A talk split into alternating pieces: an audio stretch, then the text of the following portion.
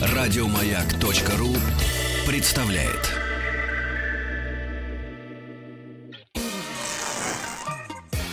Любовь и голуби. Дорогие друзья, наш сериал Средства от депрессии, Да. любовь и голуби продолжается. Спасибо, что вы с нами. Не знаю, как в ваших городах, но в нашем городе пошел снег. Это явный э, Такой причем сильный. Знак. Признак зимы. того, что я зря мыла машину. А это вгоняет тебя в хандру. Э, нет, я подумала, что сэкономлю на обеде. Я эти деньги решила посвятить э, своей машине. Но сейчас не об этом. Вы знаете, сегодня 23 февраля. Точнее, сегодня какое у нас? Второе, третье, третье. Третье. Но Третье. рубрика, но рубрика наша, 23 посвящена великим а, мужчинам э, ну, истории, да? Да Всей. Всей Нашей истории. планеты исключительно только Да. планета Земля. Да, планета Земля. И э, на прошлый четверг э, выдалось два дня рождения. Это Дима Маликов и Моцарт. Даже три. И Чехов. Но мы выбрали, понятное дело, э, Моцарта. Моцарта. Но Моцарт заболел. Да. То есть докладчик по теме Моцарт заболел. И мы с величайшим удовольствием Сегодня, э, 3 февраля, пригласили Антона Павловича, ой, не Антона Павловича, Юрия Викторовича пригласили Даманского рассказать об Антоне Павловиче Чехове. Вот, наконец-то я перестала расстраиваться из-за 500 рублей за мойку автомобиля. Ты за 500 моешь, а я за 1000. Ужас. Потом расскажешь мне. А тут у нас кусты, знаешь, какие вокруг радиоточки. Скажите, пожалуйста, Юрий Викторович, вот вы э, профессор, доктор Мгм. филологических наук, э, вот у вас такие дурацкие э, моменты в жизни, они вас отрывают от научной деятельности? Вот машину помыть, снег идет, жена ругает. Да нет, не особо. То есть вы Просто- науке время находите? Ну, обычно да. У меня вообще много времени свободного, поэтому я как-то не теряюсь во времени. Мгм. Ну, а скажите, пожалуйста, вот Антон Павловичу Чехову, как вы к нему дорогу свою нашли? И вот нам сегодня расскажете о нем вот какой-то такой вот... То, может быть, что мы не знаем, хотя мы, у нас отрывочные-то всякие есть какие-то про него истории. Ну вот, э, понимаете, если говорить о Чехове, то э, в школе ведь складывается определенный стереотип Чехова. Я думаю, что он у многих складывается. После каштанки? Да нет, именно Чехова как э, человека, как писателя. Тут даже дело может быть там не в каштанке, не в каких-то рассказах, а в том, какой вот его образ преподносит. Представляется почему-то, что это такой старичок в пенсне. Как раз обычно говорят про пенсне все время. Ну, как у Пушкина бакенбарды, у Толстого борода, так у Чехова пенсне. Но между Ну, тем- там на всех картинках в школе висящих на да таком вот это вот изображен. самое ужасное. Он иногда что- снимал пенсне, мы хотим сказать. Не, он ее очень поздно начал носить. Где-то, наверное, года за два Ну, до это как смерти. в кабинетах портреты вешают. Да, да, да, да, да. Лермонтов Мгм. в этих... Ленин сельбан- лысый, между Да, прочим, а он тоже не сразу ведь облысел. Вот именно. Ну, Ленин, может, почти сразу, а вот Чехов э, в пенсне отнюдь не родился. И, Real Transхайр. Ужас. Прости, господи, но Чехов Да. бы нас понял. Бывает, Чехов как понял понесет, ведь правда же Да, вдохновение, да, не- отобьешься. То есть, в принципе, вот если подходить, мы с ним знакомимся, если не родители тебя как-то на Чехова направили, и, как всегда, стоят Мгм. эти многотомные издания, полное собрание у меня голубого цвета такого. да, Голубого это 30-томник академический. Да, Очень да, хорошо, да. что он у вас есть. Есть. Это самое авторитетное издание. Вот. Ну почему только 18 томов? Где это остальные? сочинение, а 12 томов письма. А, 12 Видимо, мама не взяла просто. Мама не любит всего. читать чужие письма. Да. Может, они застеснялись. Тем более, что они с серьезными купюрами, А, которые в свое время делала для этого собрания сочинений сестра Антон Павловича Мария Павловна. Потому что он писал довольно откровенно, Да, он писал довольно понимаю. откровенные Со всеми письма. подробностями. А Мария Павловна не хотела, чтобы столь откровенно представал ее брат. Ну Хотела, где-то же ну, осталось Да, конечно, осталось. И э, готовится э, новое собрание сочинений. И там, конечно, уже, скорее всего, будут письма без купюр. М. Потому что прошло уже довольно много времени, прошло больше ста лет со смерти. Там еще все-таки исходили из того, что живы какие-то люди, которым, возможно, ну вот как-то может повлиять на их репутацию. Ну, как сейчас, допустим, происходит с Высоцким, с памятью Высоцкого. Далеко не все мы можем сейчас обнародовать, что связано с Высоцким, потому что Друзья, мы живы и могли бы здоровы- много и не обнародовать. Да, а да, все да, да, равно да. обнародовали. Ну, так или иначе. Но Да. пройдет какое-то время, и мы все эти сведения получим. Мгм. Ну, а вот откровение на, а, вот, на какую тему или в какую, какую почве. Эротическую, что- например. То есть он прям рассказывал о своих приключениях и все, Да, что с там этим очень всё- разное было. И Да в какие том там числе, да, в да, да. 19 веке приключения. Ну, нет, там были, конечно, приключения. Некоторые Платок даже... был, Платок чужой поймал, как у Миледи. Не-не-не, это уже все-таки конец 19 века. Вот понимаете, мы привыкли, что Чехов это 19 век. Да. Что Чехов это то же самое, что Толстой, Достоевский, Тургенев. Нет, а это уже позже. Это уже позже, конечно. Чехов — это Серебряный век, это рубеж веков. Это скорее Мережковский, Брюсов, Бальмонт. Мгм. Вот Чехов с ними, с Буниным, с Куприным, потому что рассвет его творчества — это все-таки 90-е годы и самое начало Ну 20 да, века. Вот, но, конечно, например, такой факт. А знаете, какой рост был у Чехова? Метр 86. М. Ой, это как мой дядь Петя. Ну, высокий? Да. Представляете? Нормально. И что? Для Ну, того времени. симпатичный. Там обычно А маленькие мы-то его такие каким были. представляем? Такой Ну, вот дедушка в пенсне. да, а ну, дедушка, между тем, умер в 44 года. Палочкой и котиком Да, да, да, да. на коленях. По двум, двум-трем фотографиям, где он на даче, вот в этом вот пальто дачном, э, две таксы у него, ну, в Мелехово. Ну, Мгм, дача я условно, конечно, назвал это не дача, это все-таки было имение. Э, ну, и, конечно, последние, может быть, пару лет жизни сильно повлиял туберкулез. Он все-таки болел. И, кстати, некоторые объясняют как раз его повышенное внимание к женщинам тем, что он болел туберкулезом. Да, есть такая легенда, что тот, кто болеет туберкулезом, вроде как активнее, чем все. Да, да, да, да. По крайней Почему-то. мере, в потребности. Слава богу, Да. сейчас никто не болеет. Или очень мало кто болеет, поэтому А. будьте осторожны, товарищи. Приви- Прививки Стоит делайте. заразиться, чтобы активность появилась. Не, не надо, не надо. А, в- в- на самом деле он еще и как-то очень довольно развязанно пишет о женщинах, даже не столько, э, сколько без некоторого уважения даже иногда. Это Это, не- большой- это переписка, естественно, да? с это- большой Нет, не иронией. только. А Посмотрите и на его творчество. Мгм. Нет, конечно, там в творчестве много Там- всего и много разного, но, э, допустим, тот же Чехов, он практически никогда не воспринимает всерьез женщину, которая Мгм. занимается писательским творчеством. Ну, он как-то к женщинам вот так вот, да. мгм. Слушай, ну а кто воспринимает? Ну, их всего четыре или пять человек. Ну, и кто-то Ну, в это больше, 19 кто-то веке их вообще не было А. сколько-нибудь значительных. Вернее, их было много, Даже но их... иностранных, те, которые Джен Эйр Нет, написали? ну это было, но это что ж все, в общем, такая билетристика Ну да. и сестры Бронте.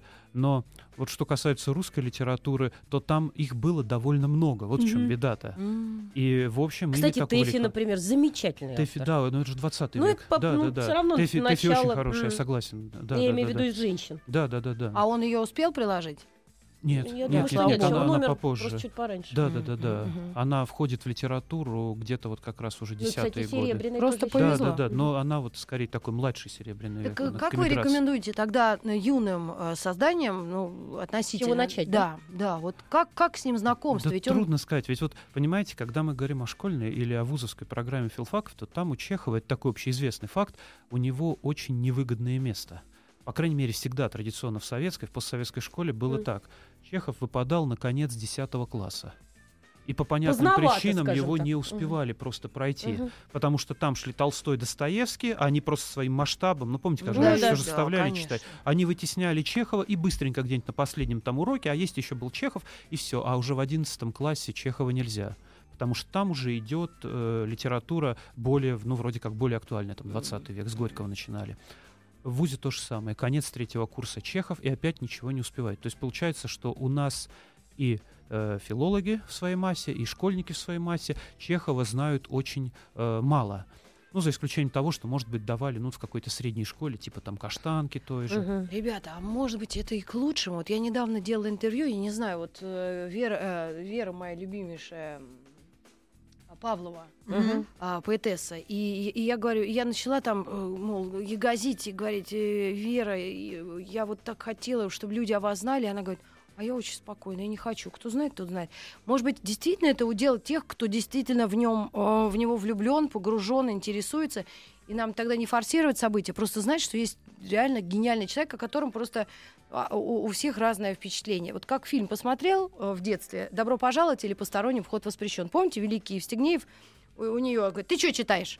Она, Чехова. Почему? Он говорит, смешно. И вот от этого тоже у нас есть определенное ну, М. впечатление. Ну, какое там смешно? Черный монах, какое смешно? Я у мамы пытала, что с ним случилось. Вот. Ну, может быть, это как, как комментарий, не знаю. Ну, Можете поспорить Да или... нет, совершенно верно, я согласен. При том, что это не обязательно речь может идти о Чехове. Чтение вообще дело такое элитарное. То есть, э, как бы данное не всякому, не всякий умеет читать. То есть, не сказать, что все грамотные, но читать хорошую литературу умеют-то далеко не все. Э, школа пытается этому учить, и хорошо, если хороший учитель попадется. Он научит читать. Э, Также, мне кажется, и с Чеховым. Ну, вообще, вы, наверное, заметили, что э, читатель к Чехову идет очень долго. Нет, конечно, там можно в детстве, в Я юности. думаю, это- если не говорить о, о каких-то Я, да, я считаю, просто вузах, памятники да. сейчас, которые поставили Чехову, их Мгм. всего 23 известных. Причем они от Любляна до там, Сахалина и по, по- по всей и России, и за рубежом. М? Так что все-таки даже в городе, знаешь, как называется? Харцизк. Вот. Харциск, а я знаю, это в А, Украине. Ну, значит, да, я не да, знаю. я потому что ездила из Москвы э, к бабушке в Донецк, когда она была Мгм. жива. И мы проезжали, вот это, по-моему, Харциск, я точно помню. Сейчас В Каире памятник еще есть. Да, э, э, в Шри-Ланке. Но э, в Самаре, Звенигороде, Серпухове, Токио.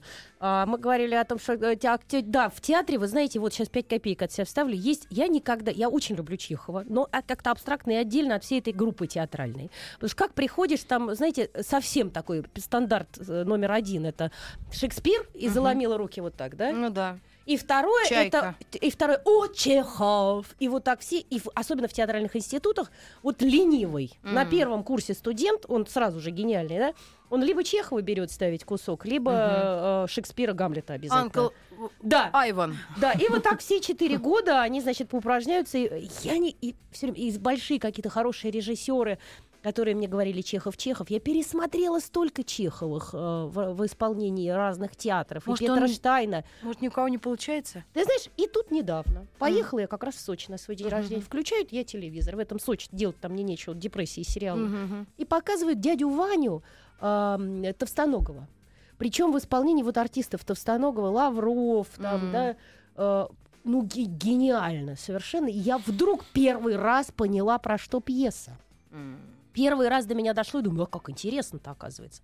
И еще одну 5 копеек вставить, что интересно. Я знаю, как актриса, когда они ставили первый раз, э, что они первый раз ставили? Не «Чайку» они ставили, Станиславский, что? Первую пьесу Чехова, не помню какую. Лес... э, Не-не-не, Лес дядя. Ваня, нет, Не дядю, не пом- ну хорошо, неважно, любую Пе- пьесу. Первую, Вишневый скорее сад, всего, чайку. Чайку. Нет, Вишневый сад последний как раз. да. Вишневый сад И вот они 904 сидят в театре, сидят в театре, у них до премьеры остался, ну, сутки. Вишневый лес, черешневый. Вишневый лес, да.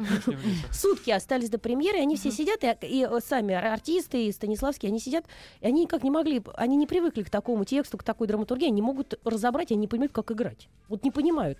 И они говорят, мы такие расстроенные, сидим, э, и всю ночь осталось до премьеры одна ночь. И она говорит, мы понимаем, что мы плохо и неправильно играем. Вообще все.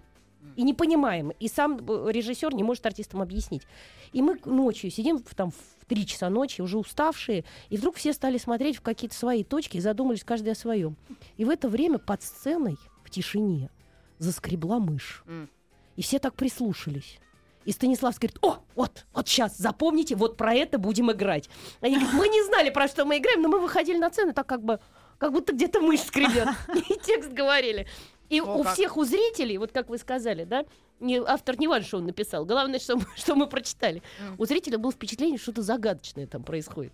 Ну, а там мышь скребется. Ну, все равно, мы, вот один из тех случаев, когда по его произведениям сложно о нем судить, потому что он всегда писал истории, и когда я была маленькая и читала, я вообще не понимала, откуда в голову такое придет.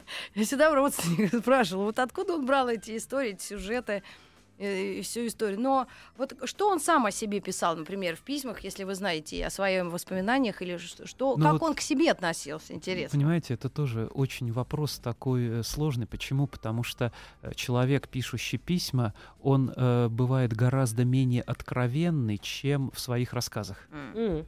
Зачастую так и бывает, потому что, ну вот мы сами пишем письма, разве мы в письмах являемся самими собой? Скорее мы играем какие-то роли. уже пошли какой-то Ну, это верно, да, да, да. Но бывает же, что и пишем по интернету какие-то сравнительно большие письма, и какое-то общение идем, э, идет. Я думаю, что все-таки это какие-то тоже маски, какие-то роли. И поэтому судить о Чехове человеке мы вообще в принципе не можем, каким он был. Очень много воспоминаний существует о Чехове. Причем воспоминаний, которые э, в основе своей говорят, что ну вот да, вот хороший человек, там добрый человек. там, Добрый, не злючка. Э, Нет, нет, нет, нет. Э, Помогал очень сильно финансово, допустим, тому, там, той же Таганрогской библиотеке родной из своего родного города. Э, Помогал родителям, помогал братьям, когда у него кое-какие деньги появились. Хотя он Мгм. сильно состоятельным никогда не был тоже. Это вот тоже такой э, важный момент. Но э, так или иначе, э, в рассказах он проступает совершенно другим человеком. Особенно поздние рассказы. Вот вы знаете, когда их читаешь, дочитываешь, скажем, до конца рассказ архиерей. Но вроде ничего страшного не произошло. Ну, умер герой, ну, бывает. Ну, на следующий день была Пасха. Но почему-то так противно на душе становится. Думаешь, какой же он отвратительный, этот Чехов, что вот он такие вещи пишет. Или если посмотреть э, «Вишневый сад» в хорошей постановке. Очень двойственное ощущение. С одной стороны, очень красиво, хорошо, с другой стороны, страшно, и вообще непонятно, зачем дальше жить, если все так. А постановки ведь бывают хорошие. Это действительно, вот вспомнить Товстоноговскую постановку А вот «Дяди редко Вани». бывает. Вот Редко, ленивый редко. не ставил. Ленивый. Это Причем редко. взрослые э, дядьки, режиссер говорит, наконец я дозрел до Чехова. Мгм. Опять поставил, мы текст уже весь наизусть знаем. Сидишь, смотришь, господи, за что? А я вот по поводу книги, его, а, в- а мемуа- не это не мемуары, это биографические. Дональд Рейнфилд написал книгу «Жизнь Антона Чехова». Мгм. А, на мой взгляд, одна из лучших книг, да? А можно наш докладчик как раз Да. расскажет?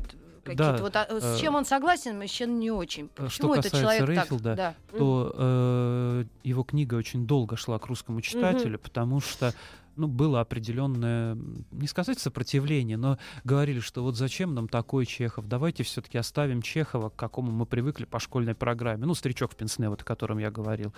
А Рейфилд его преподносит, ну, более живого, что ли, придает ему, э, этой фигуре какую-то жизнь относительную. Вот поэтому, конечно, книга Рейфилда, слава богу, что теперь она переведена, теперь она Ну, доступна. не так давно, лет И это пять, совсем да? недавно, да, да, буквально лет пять. Восемь. Восемь, да, спасибо. Мгм. Потому что э, я помню, что э, в столетие смерти Чехова говорили о том, что надо ее перевести. Это значит 2004 Мгм. год. Была, стало быть, переведена позднее.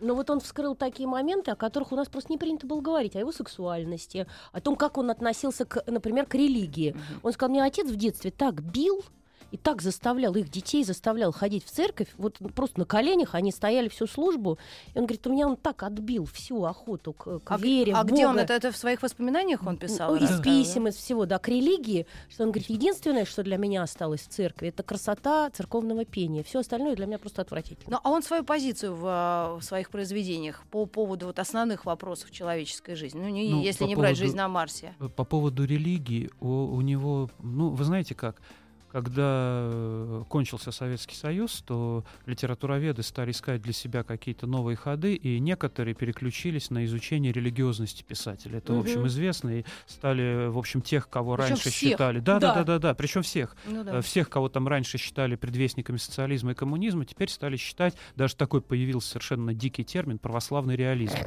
Э, Или духовный реализм его еще называют. Ну, то есть вот... Не, ну все равно это как бы часть жизни была, да, ну, Но для людей. э, Дело в том, Тогда. что нельзя это избирать э, в Ну да. качестве единственно верной Абсолютно, научной школы. конечно. Когда стали смотреть на Чехова в этом ключе, ну, тоже получались какие-то работы. Но все-таки основная масса ученых, она опиралась на очень такое важное высказывание э, Чехова о том, что между есть Бог и нет Бога лежит громадное поле. М. То есть не впадать в крайности. Как раз если как-то обобщать то, что мы говорим о Чехове, это, конечно, то, что э, он не был склонен ни к каким крайностям. М.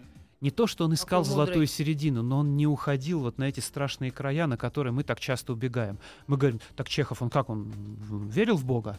Он говорит, ну вот понимаете, нет, вы мне скажите, верил он в Бога или Нет. не верил в Бога? И, А время от времени, например, ответ такой. Ну, ну вот он говорил, что громадное поле. И понятно, что Ну, кстати, об этой теме мы можем еще поговорить. э, 13 числа к нам придет, 13 февраля придут э, родственники э, Сергея Петровича Капицы. И у меня был один из главных вопросов к этой семье, как его отношение к Богу. Он сказал, что он православный атеист. Но я вот что хочу сказать, что у нас сегодня Юрий Викторович Доманский, доктор Мгм. филологических наук. Мы говорим о Чехове и вернемся к вам после новостей середины.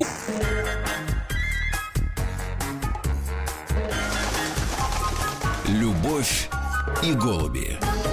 Друзья, мы продолжаем говорить об Антоне Павловиче Чехове. У нас в гостях Юрий Викторович Доманский, доктор филологических наук, профессор РГГУ, старший научный сотрудник УФХЦ ЩЕК, ГЦТМ имени АА Бахрушина. Извините, я, Театральный я музей. э, шутки позволяю себе только потому, что э, вам сколько лет? Э, 46. О, фу. Мне вот только 45 стукнуло. На Ну, класс старше. Да, то- Мы с вами уже старше Чехова. да, А он же представляете? к вашему возрасту, как говорится. Да. Эх, зато у меня ребенок есть. Я считаю, что все равно женщина, если не пишет, то хоть может себя так выразить. Может, а ребенок Чехова, напишет. а у Чехова жена Книпер была, кто ему рожал бы? Ну да, ну как раз вот жалко, что... Ну мы как раз а, с Юрием Викторовичем, а, обсудив этот вопрос, почему-то обратили внимание, что у многих великих людей д- детей не было. Вот это было по убеждению или как- Толстой всех каким-то... обогнал. Ну, э, у Пушкина, у Достоевского, у Толстого было по много детей. Да, да, они да. так. А вот у большинства других классиков русской литературы, у Лермонтова, у Гоголя, у Гончарова, у Тургенева, у Чехова, у них как раз э, детей не было. У композиторов почти ни у кого Булгаков, по-моему, великих детей не было. детей Да, был. да. Э, То есть нельзя сказать, что это какая-то тенденция. Ну, вот просто так получилось. Да-да, Ведь у каждого там какие-то свои причины были на это. Ну как нам детей э, начинать воспитывать вот с такой стороны, более позитивной? Показывать фотографии Чехова молоды- молодого? Или э, давать почитать что-то более... ну, более-менее? Да, наверное, через творчество. Ведь помните, ну вот, например, понятно, что сейчас ребенку может быть ближе сначала как-то кино, а потом уже э, книги. Почему бы не показать вот эти старые советские короткометражки по рассказам Чехова?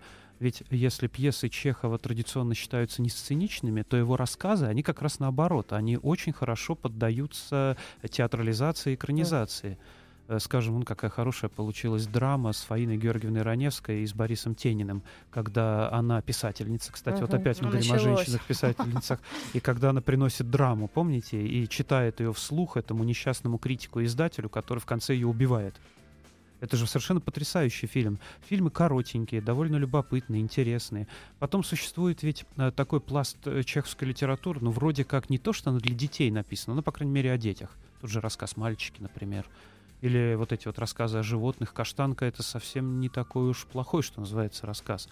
Обычно я у студентов-филологов спрашиваю, какой породы была каштанка. И какой? А как вы думаете? А, Вельшкорги. Естественно. Каштанового цвета. Но мы ее ведь хорошо очень визуально представляем. Мы мультик вспоминаем Мультик вспоминаем, сразу. А там какая порода? Не какая-то. Дворняга какая-то. А каштанка, э, ты помнишь, как по- Не под- дворняга? в а мастерской она поела столярного крея. Каштанка не наелся, а только опьянел от еды. Да, так и- какая порода? Помесь дворняги и такса. Вот почему он так любил. Можете себе каштанку представить такс? Трудно, да? Ну, Нет, если, если у нее уши стояли, то это значит... ну, если не гладкошерстная. Она длинношерстная была. Ну Ну, да. просто дело в том, что это любимая порода Чехова. У Затеяли. него у самого в Мелихова было две собаки. Ну, вообще, мы часто заблуждаемся насчет собак. А какой породы была Муму у Тургенева? Да, кстати. Вот это вообще запретить Да никакой. читать. Там не могла она быть пород. Как она же у Как ни крестьянина? странно, она породистая. Ну-ка, какая? Баллонка. Варианты. А? Какая? Есть варианты. Какая-нибудь баллонка или что-то смесь. Ну, представляется, что-то действительно такое маленькое, лобастое, смешное, да? Ну да. Э, Шпанской породы, то есть спаниель. А. О, шпанской, испанской. Можете себе представить Муму в виде спаниеля? Испа- Испаниель. Мгм. Вот. Хорошенький, тогда действительно жалко спаниель топить. М. Хорошая порода-то. Существенно такая кремового цвета. А, Она кстати... беленькая, черненькая была, я думаю, такие, слушай, началось про. Чехова. Нет, ну а А почему? с собачкой какая порода? Э, Шпиц. Шпиц. Померанский. Это я уж помню, у него морда И, торчала. пам- и памятник в Ялте тоже помню, шпицу, да? На набережной на Ялтинской стоит. э, А белый бим, черный ох, давайте тогда какая порода? Ой, Ну ладно. Вот, э, то есть э, я к чему веду? К тому, что э, у Чехова есть что выбрать для любого возраста, что называется. Вот эти вот ранние рассказы, типа «Хамелеона», «Хирургии», «Унтера Пришибеева», мне кажется, они вполне годятся как какое-то легкое чтение перед сном ребенку, ну, наверное, любого возраста. А вот потом, потом уже, конечно, надо как-то, не знаю, надо ли ребенка ориентировать. Э, вообще, э, тот, кто приходит к Чехову, он ведь приходит очень поздно обычно. В школе вызывает, конечно, отвращение какой-нибудь Ионыч, потому что в Ионыча не вчитывается, а говорят, что вот посмотрите, что будет с вами, если вы будете такими, как вот этот несчастный доктор Ионыч. м. Э. Но потом вдруг как ты начинаешь из себя через Чехова прочитывать. В какой-то определенный момент читаешь Ионыча и думаешь, а вот да, и ничего не сделаешь. Читаешь «Даму с собачкой», тоже многое понимаешь. Понимаешь прежде всего, наверное, в себе, а не в окружающем мире. Хотя в окружающем мире, наверное, тоже. По воспоминаниям Бунина, своим лучшим рассказом Чехов считал рассказ «Студент». Ну, Коротенький рассказ, буквально две страницы. Это же совершенно потрясающий рассказ.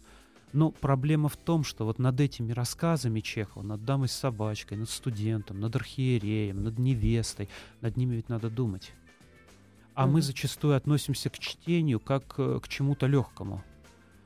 Хорошо, что есть Чехов, и можно его прочитать как легкое чтение. Можно, конечно, но будет ли от этого какой-то прок, какая-то польза? Я не имею в виду сейчас, чему научит эта книга. Ну да. Книга она и не должна учить. Но доставит ли она вот то, тот максимум удовольствия, который она способна доставить? А способна она доставить только тогда, когда начнем думать над ней. И также ведь с пьесами Чехова. Э, К пьесам вообще мы приходим очень поздно. И отнюдь не через театр. Действительно, э, Да. зачастую то, что видим в театре, это просто отдельная интерпретация отдельных режиссеров. А пьеса Чехова, она всегда гораздо больше, чем любые ее постановки. Потому что мы в ней можем увидеть абсолютно все, а на сцену вытащить только какую-то часть. Ну, нельзя все вытащить на сцену. Но при этом есть и хорошие постановки. Причем, что интересно, чем постановка проще, тем она зачастую лучше. Ну вот как с дядей Ваней у Товстоногова, где Кирилл Лавров сыграл доктора Астрова, если мне не изменяет память. Или, скажем, в театре Марка Розовского «Вишневый сад».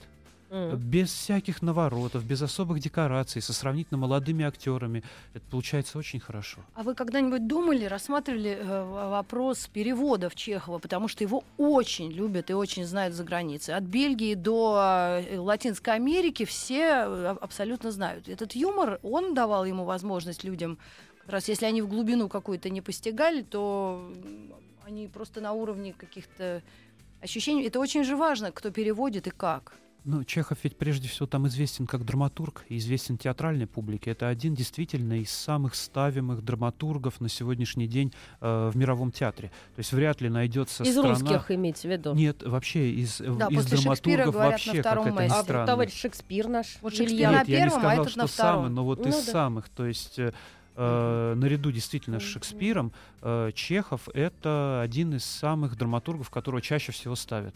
Не значит, что, конечно, хорошо, ставят по-разному, что называется, но в других странах он известен... Воронежский тюз.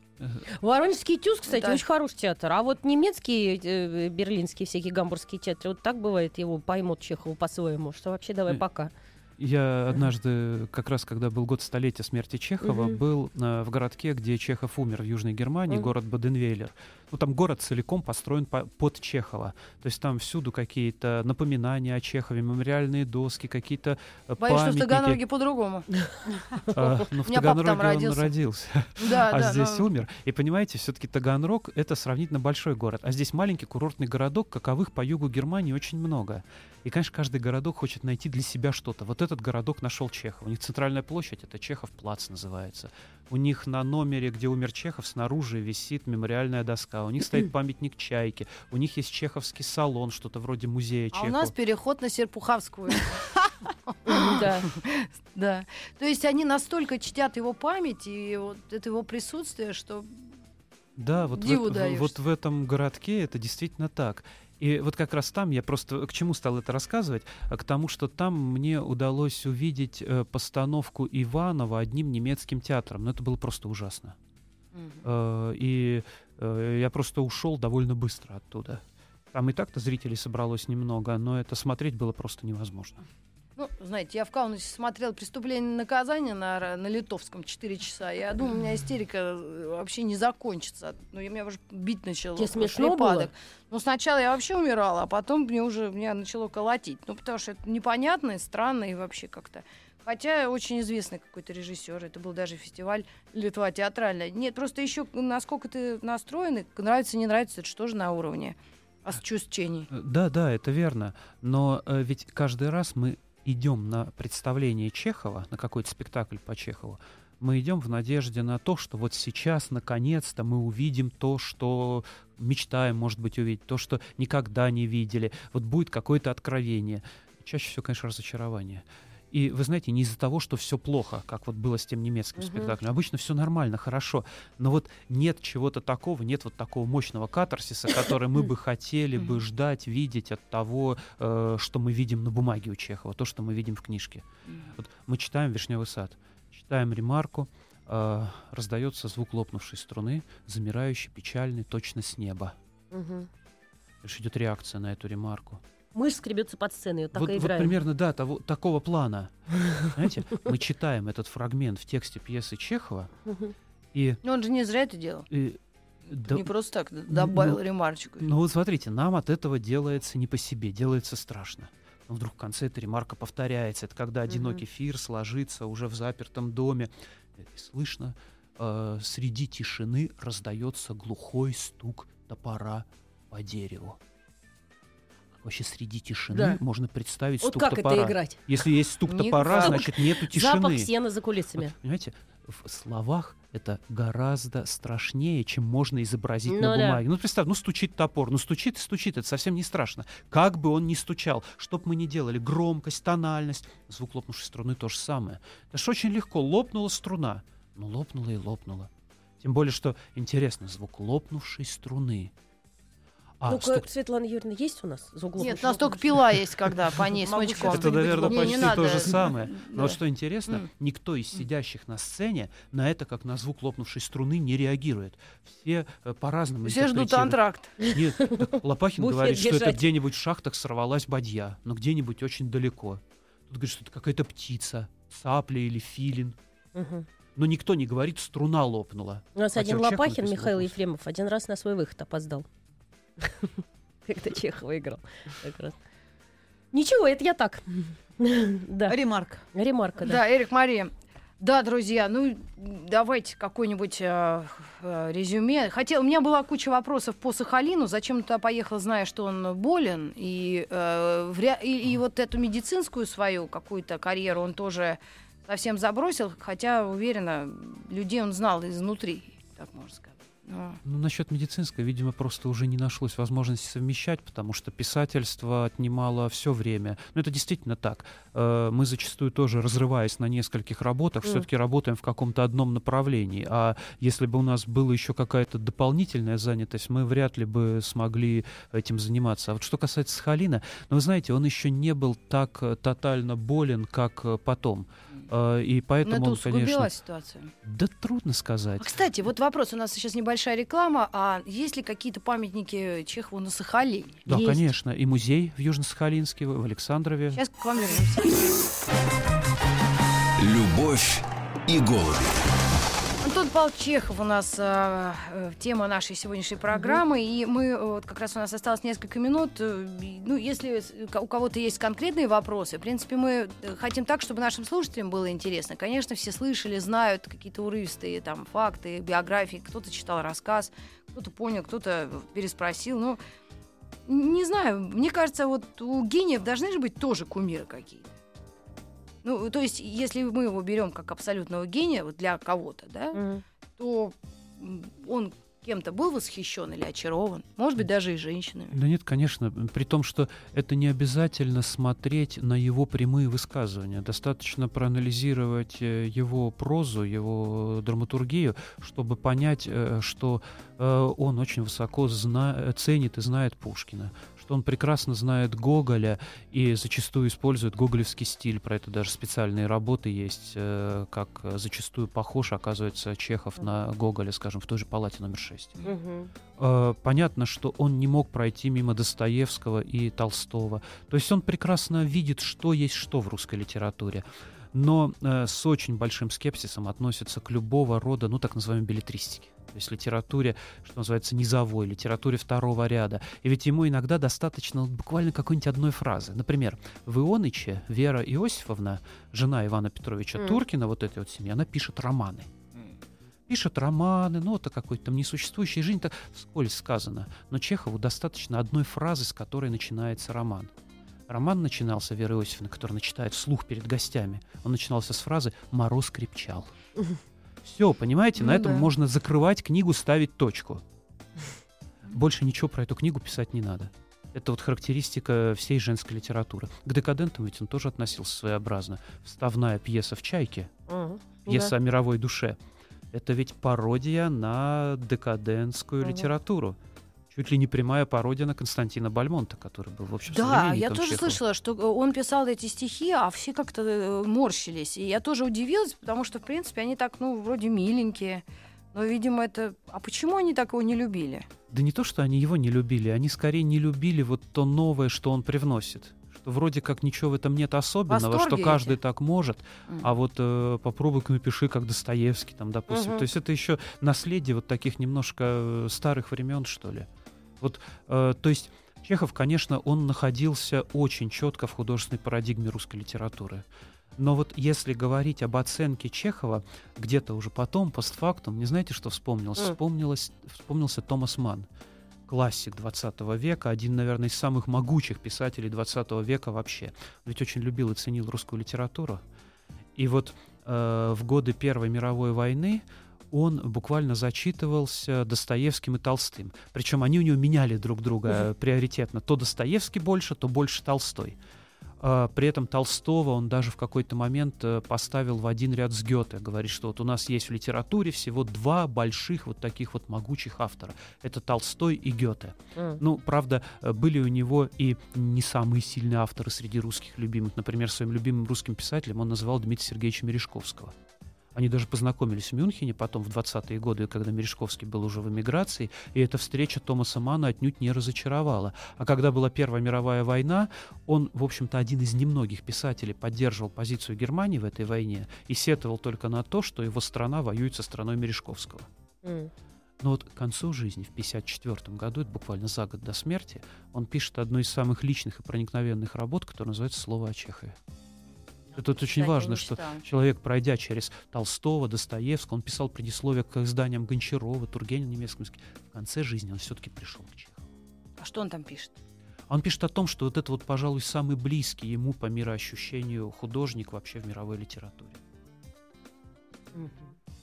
Ну и вот так, подводя итог, сам Чехов, он к себе серьезно относился или не мог он при таком настрое Э, ироничном воспринимать себя? Трудно сказать. Письма ведь очень разные. Все зависит еще от адресата, от э, цели письма. По письмам А его вообще... критиковали так, что он кому-то отвечал? С пьесами такая штука была. Конечно, все же. Вот помнят именно провал пьесы. «Чайки». Мгм. Провал «Чайки» в Александринском театре. Он И очень только после его смерти э, они как-то там за- за- за- зашумели, зажурчали. Нет, не так. совсем. Станиславский, все-таки считаю, что Станиславский э, поставил Чехова, ну вот так, как примерно, может быть, Чехов этого хотел. М. В Александринке провалилась «Чайка», под заголовок «Комедия», поставили в бенефис комической актрисы, Мгм. пришли посмеяться, смеяться особенно не, Не над чем. Вот. И э, Чехов очень переживал это, конечно. И э, даже дал обещание не, Не писать. писать больше для театра, но тем не менее после «Чайки» еще он создает и «Три сестры», и «Вишневый сад», и, возможно, «Дядю Ваню». Тут существует противоречие. Некоторые говорят, что «Дядя Ваня», как вторая редакция Лешего, была закончена Мгм. до «Чайки», некоторые говорят, что после «Чайки». Но так или иначе, э, пьесу Чехова, ну, довольно много. Это 12-13 тома, сдвоенный том «Синего собрания сочинений», но главными пьесами считаются четыре. «Дядя Ваня», «Чайка», «Три сестры» и «Вишневый сад». И вот как раз Московский художественный театр, совершенно новаторский по тем временам театр, открытый Станиславским и Немировичем Данченко, Владимиром Немировичем Данченко, он э, смог найти ключик к Чехову. А вот скажите, у нас три минутки. Как женщина все-таки нашла к нему ключик? Как женила все-таки на себе такого парня? Метр она. восемьдесят Она шесть. хитрая была ужасно. Я думаю, что здесь э, обаяние актрисы сыграло. И то, что... Ну вот представьте себе, Чехов пишет пьесу. В пьесе он выводит какую-нибудь женскую роль. Выводит женскую роль, ну, словно Галатею создает. Вот создает такую женщину, которая могла бы быть для него идеалом. Идеал, который он не видит в жизни. А А тут Книпер раз Книпер играет эту роль, он видит, как она играет. Представьте себе. и влюбляется И, в конечно, он персонаж. влюбляется. Он влюбляется в роль, как Дориан Грей Да. влюблялся в роли Сибилы Уэйн, совершенно не видя реальной Сибилы. А сестра э, Антон Павлович дико переживал, что он женился на Книпер. Но потом они подружились. И всю оставшуюся жизнь они были очень дружны, вплоть Уже до после 50-х смерти. годов. После А, смерти, легко. конечно. Да, да, а да, что да. такая легенда есть, что вроде как Антон Павлович, умирая, сказал, либо их штербы, я умираю, да, либо вот стерва, имея в виду Книпер. Да, такая, такая легенда существует, э, то, что попросил он шампанского, говорит, давненько я не пил шампанского, потом сказал по-немецки «Эйштербе», но, тем не менее, Или все-таки существует вот слух, стерва. что он в отношении Книпер Чеховой сказал э, «стерва». Но это такая Да, легенда, сколько каковых может много быть трактовок? писателей. Причем смерть у нас э, в русском языке, по-моему, женский род, правильно? А в английском или там в немецком не знаю. В английском Но Ну, там точно был это муж- глагол «я умираю». Да? Ну, то есть «эштербе», он вот стерва «я умираю», да. чёрт побери. Ага. Дорогие друзья, ну так мы чуть-чуть коснулись гения. Ну, давайте как-то почаще к нему обращаться, если есть возможность. А если нет, то и не надо. Каждый сам дорогу найдет к этому писателю. конечно, как его в один ряд ставить с Пушкиным и Достоевским, Софью, так и ставить, правильно? Конечно. По росту.